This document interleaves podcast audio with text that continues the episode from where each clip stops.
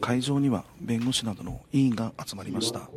これから原案に関する意見が交わされます。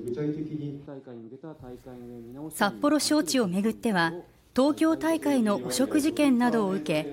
検討委員会で大会運営の見直し案を作る作業が進められていて今日3回目の委員会で見直し案の原案が示されました。スポンサー選定については東京大会で広告代理店1社に任せたことが不正につながった可能性があるとして複数の企業による共同企業体に委ねることが望ましいとしました。いかに具体化し実効的なものにしていくかたやすいことではない。札幌市では今後改めて市民に賛否を確認する方針です